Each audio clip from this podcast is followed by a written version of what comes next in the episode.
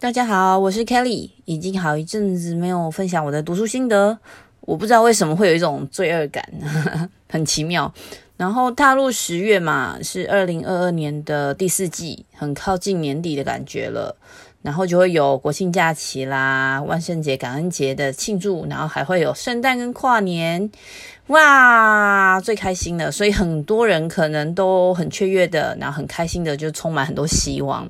然后，但就是在台湾，现在疫情缓和了嘛，然后国门开放之后，我松懈了，然后我生病了。不过不是真的得到那个 COVID nineteen，就是一般的感冒，就喉咙痛，然后身体有点不适。那今天想要跟大家分享我之前看的一本书，它叫做《一个人的经济：成熟市场也有大金矿》，它是知名的管理顾问大师。啊、大前研一所出的一本书，大家都知道他是麦肯锡管理顾问公司出身，然后对于企业管理跟世界脉动有很多的研究。这本《一个人的经济》就简称是在二零一一年出版的。那个时候他出书的时候，我还很青春，也是就是很多人都说我要做顶客族的那种风潮很盛，所以我那时候就注意到这本书，然后我后来阅读之后，我也很认同。不过已经过了十一年了，没想到这十一年发生非常多事情。我已经结婚生子，然后十年间我们还发生什么金融危机啦、天灾啊、政权轮替啊，然后还有那个 pandemic COVID nineteen。总之，这世界发生了很多事，但我觉得这个话题其实到现在都还是适用，仍然。算是流行的，所以当大家都认为问题很多的时候，对于这些就是市场有敏锐嗅觉的商人们，这些问题就会等于是他们的机会所在，是不是？如果你跟我一样也好奇着大前研一形容的未来世界里，到底一个人的经济下人们的生活会是怎么样的？有哪一些一个人经济下的商机可以尝试呢？今天就一起聊聊，听听我读这本书的读后心得跟想法吧。如果你是第一次听到我 Podcast 的朋友，这个频道是我自己对生活、健康、家庭主妇、熟女话题到职场各种五十三的分享。如果是在 Podcast 另一端的你也想一起交流或者分享各种有趣好玩的话题，你们可以写信给我。喜欢我 Podcast 的话，也希望你能在 Apple Podcast 给我五星评价，我会很感谢你的。好吧，那我们就开始喽。这两三年因为疫情，全世界大流行，就是那个新冠病毒。Pandemic，然后每一个人不得不待在家，然后也真的就应验了这本书提到的宅经济，整个产业都更成熟，也发展得更好。像书中提到那个有创意才能站上世界，然后网络购物跟电子商务改变了消费的方式，所以就是产业的经营形态也随之改变。大家如果就是有上那个 YouTube 或者是呃脸书的话，就是直播带货现在又超级流行的嘛，然后 YouTuber 跟艺人的。区间感觉个呃，就是差异也也越来越小了。我就忽然间想到，之前大家可能都有听过那个 Andy Warhol 讲的 “Everyone will be famous for fifteen minutes”，就每一个人都会成名十五分钟。因为这些网络科技啊，成名就变得很容易了。我去年。年初的时候，就二零二一年年初的时候，我的一个大学同学兼超级好朋友，也曾经就是满怀着热血，我们就想着说，诶，Podcast 开始很红了，我们就想说，透过 Podcast 的内容，想要去分享，或者是分享温暖啊，像我们一样飘落在不同地方的每一个人，我觉得这还蛮。就这个想法还蛮好的，可是我们两个录了两次之后就没有再动了，因为他在法国嘛，我在新加坡，然后我们我们两个录两次就没有再动，然后就默默消失这样。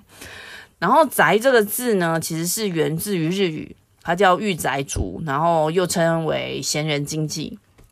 我一开始以为的那个宅经济是就是针对宅男，就是像那些游戏很喜欢玩游戏的人，他们熬夜玩电动，然后就不要工作，然后都在家里面的那个状态。然后不过现在就是他们。不是只有一个很负面的想法，他们有很多很厉害的人，然后搭配这些线上购物，其实它是一个很不一样的一个呃经济活动。然后现在大家可能就历经了疫情嘛，这隔离的生活，就可以对宅经济有更多的想象，然后宅经济就更蓬勃的发展。你看现在可以从网络延伸到实体的店家，可以有虚实整合嘛，有不同的应用，然后来便利我们的生活。这些应用就包括大家可能每个人都有用的那个外送平台，就是。送食物过来，然后也可以叫车，还可以做线上家教，就是在协助我们每一个人在不同的状况下，可以解决我们自己生活上的一些痛点。就比如说我隔离啦，我没有东西吃嘛，我可以叫外送，或者是我我没有办法去上学，我可不可以有线上家教？我觉得都还蛮好的。然后另外，我觉得还有一个蛮好，就是我以前在念经济学的时候，会觉得很多很多的问题都是来自于资讯不对称。因为网络上嘛，很多资讯可以很清楚、很轻松的获得，就可以减少过去很多那种呃买家跟卖家的资讯不不对称。因为你没有网络的资讯，你没有别人的 review，就是那些评价，你不知道这个卖家是不是好的，或者你不知道这个买家好不好。所以因为这些网络科技呢，让这些资讯不对称的问题呢，就减少了，而且可以延伸到不同的场景。就比如说看房子好了，我的朋友在那个 COVID 的期间，他必须要买房子，因为他结婚嘛，他做了线上的婚礼，然后还有线上看房子。那这样其实就可以降低很多的交易跟沟通成本。那我相信接下来像是区块链、元宇宙这些虚拟实境的科技，可以催化更多有趣的创新应用，让人。就是生活可以更便利。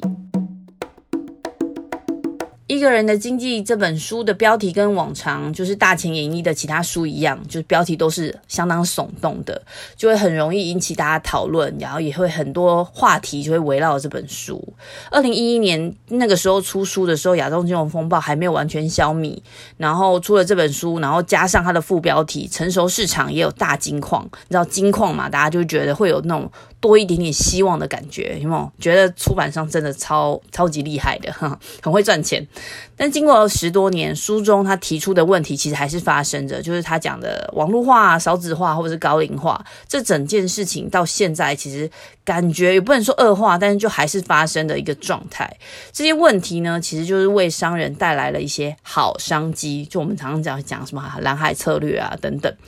但我觉得这个好商机是，就是大家可以就是在看书的时候，就是慢慢的有不同的想法都可以交流。那他的书斋还直接就宣告了，一个人经济已经来了。哦，已经来了。我看到这句话的时候，就想到杨焕的诗《夏夜》，跟我年年纪相仿的朋友可能有点共鸣。那诗就是来了来了，从山坡上轻轻的爬下来了，来了来了，从椰子树梢上轻轻的爬下来了。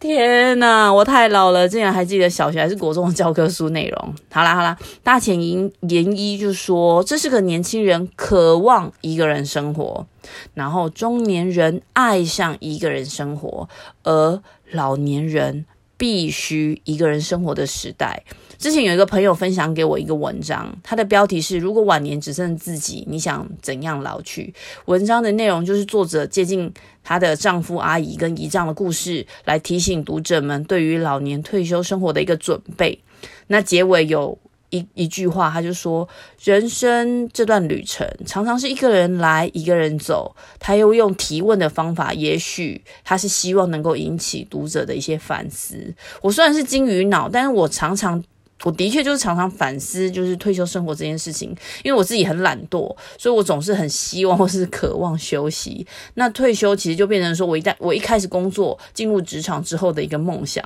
好啦，很白痴。我觉得我认同一个人的生活这个概念啦。来了来了，哈哈哈！我之前看过电商平台 Shopify 的一个统计，他说百分之六十五的人们在购买决策上会考量商品是否能直接送到家里面，就是反正现在就是大家被惯坏了，是不是？我也是啊，因为我在新来新加坡之前，因为工作很忙，那时候家里就是奶奶跟爸爸，然后我自己也没有车，然后我每天就要背着，比如电脑啊、手机到处跑。对于就是家里需要补充的一些家用品啊，洗衣粉、清洁剂、卫生纸这些日常消耗品，我其实都是从 PC Home 买来的。那时候家乐福好像好事多，他们都没有这么完善的物流服务，而且 PC Home 那时候二十四小时送货，所以我一开始到新加坡就想说，天哪，这边的物流怎么这么贵？不过事实上其实是新加坡人力成本就是比较高，然后所以服务费就会比较高。然后我后来也在尼尔森的一个全球调查上看到啊，七十三 percent 的消费者，他其实是为了改善环境而改变自己的消费习惯。所以我觉得大家可以听一下另外一集分享那个社会企业，大家的教育水准越来越高，也越来越多的人会在就是消费的时候呢，选择可以让世界更好的企业，它所提供的商品跟服务。所以有别于过往这些零售购买的体验，很多的商家就为了提升消费者体验，或者是确保商品运送的品质，它就因为产生很多过度的包装这些舆论啊，像是那个 Amazon 二零一九年的时候，它其实就产生了呃两亿多公斤的塑料包装，因为它要送很多全世界的东西嘛。那 Amazon 的那个执行长 Bezos 他就宣布他们计划要去抵消。呃，亚马逊公司巨大的那个温室效应气体的排放，所以在二零四零年的时候，要使公司实现碳中和。那我在社会企业那一集有提到，其他的企业也有类似的一个概念。然后，呃，时尚品牌我之前提过的，二零三零年要使用全面百分之百可以回收或是永续的材料来做衣服，然后设下了一个雄心壮志。然后，二零四零年的时候就可以，就是像呃，Amazon 一样做碳中和，Zara 也是一样，就是二零二五年啊，每一每一个公司的目标年份都不一样。然后还有一些那个 social commerce 社交电商，它也会开始宣传那个永续性 sustainability，像是 Olive 这家公司，它是利用可以回收的泡沫跟垫片来包装商品，那希望就是它的客户，就是买家跟卖家都可以有对环保有一些意识，所以每一个个人，我觉得每一个个人，他其实都是一股力量。就算是很小，但我觉得很多个小力量其实也足够撼动这个宇宙，是不是？所以大前研一讲这个一个人的经济其实是一样的概念。对于商家来说，他们过去可能针对那些家庭，希望以量来制价，然后就把商品啊都 package bundle 在一起，就一大包，然后平均的成交金额就可以提高嘛，那他们就会觉得他们赚钱。可是，在一个人经济的概念下呢？就是把原本的商品切得更细，像是我们在台湾 Seven Eleven 或是全家买的香蕉就不会是一串一串的，而是一条一条的卖。我之前在那个新加坡的 Marks and Spencer 其实也会有一串一串的香蕉，但你也可以单条单条的买，因为这样消费者就不会造成浪费啊。然后商家的 margin 就是利润就可以更高，其实可以创造的商机就还蛮多，可以想象的空间。我在新闻上有看到，二零二零年是台湾史上首度出现出生人数低于死亡人数，迈入人口负成长的时代。那联合国今年公布的世界人口展望二零二二的报告中有指出，二零二二年呢，世界人口的增长率已经下降到百分之一以下。在二零二二年的十一月，就下个月，全世界的人口即将突破八十亿大关。那印度呢，将于明年二零二三年超过中国，成为全球人口最多的国家。而现在目前呢，全世界六十五岁以上的人口占约全球的百分之十。到二零五零年，六十五岁以上的老龄人口的数量将是五岁以下儿童人口的数量的两倍。哇，二零二。二零五零年的时候，我应该已经七十岁了。以人均寿命来看的话，我应该就还活着。像我出门的时候，路上就有很多白发苍苍的老人，然后不爱做都是得要给小朋友做，或者是青少年做，确保他们有最高的一个生产力，然后不能受伤，然后安全这样。其实光想象就会觉得有点毛骨悚然，对不对？我其实不是不能接受，而是就是专家们大家都已经预知这个人口老化会带来的一些社会问题，这些可能性，我觉得大家。可能就是要做出一些挽救这个趋势的行动，不是说一定要多生小孩啦，而是就是我们要多做一些准备。而且我们也知道，就在生物学里面，人类就是群居动物嘛，我们其实很需要跟其他人互动才能生存的啊。好，讲回来这本书，我自己一些个人的想法，我自己虽然就是可能人都会有这种状态，就是孤僻的时候，然后。我自己虽然有孤僻的这个状态，可是我自己很清楚的知道，我自己跟朋友或者是其他人互动的时候，我可以获得某一个程度的认同感跟存在感，这个东西非常重要，因为它会让我自己觉得很幸福。所以我自己希望，就是很多的人呢，虽然就是有孤僻的时候，大家还是要花一点点的时间去跟其他人做互动啊，交流。那大前研一或者是其他趋势观察家或是学者。虽然他们就是表达这个这个这个宅经济是乐观的，因为在疫情时代嘛，带给产业有一些正面的发展，而且有很多的人因为在宅经济的状况下，他们会注意到环保的话题或者是永续性的衍生问题，然后不要再浪费，然后断舍离等等。我其实就是在这个部分非常认同这些专家提出的这些论点，那也可以让很多商人找到新的角度去销售更多的商品，然后创造商业价值，然后公司就会赚钱。可是当我们每一个个人就是一个 individual，一个个人享受各自自己一个人的经济的这个所谓的新蓝海，我其实也很希望更多的企业啊公司可以多创造一些。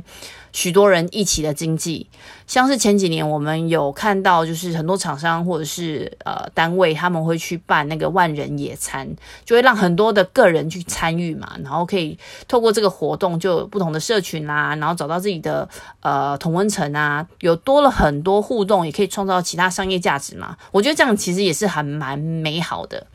然后为了 Echo 今天的标题，跟大家分享一下我很喜欢的歌，它是林凡的一个人生活，大家可以去听听看。然后最后我想要问问大家，大家有线上购物吗？大家线上购物待在家的时候都买什么东西呢？觉得宅经济可以持续多久？还是它只是一个短期的现象？还有有没有觉得一个人的经济会带来其他的一些问题吗？欢迎大家留言或者是 email 给我，互相交流。也希望未来我们可以让让更多人知道这世界需要每一个人的帮助，然后让世界更美好。最后，很感谢你们的聆听。如果你们喜欢姐妹欧北共的内容，也别忘了给我们五星评价，让演算法知道你们很喜欢。对节目有任何想法的朋友，也可以留言给我们。下周再会啦，拜拜。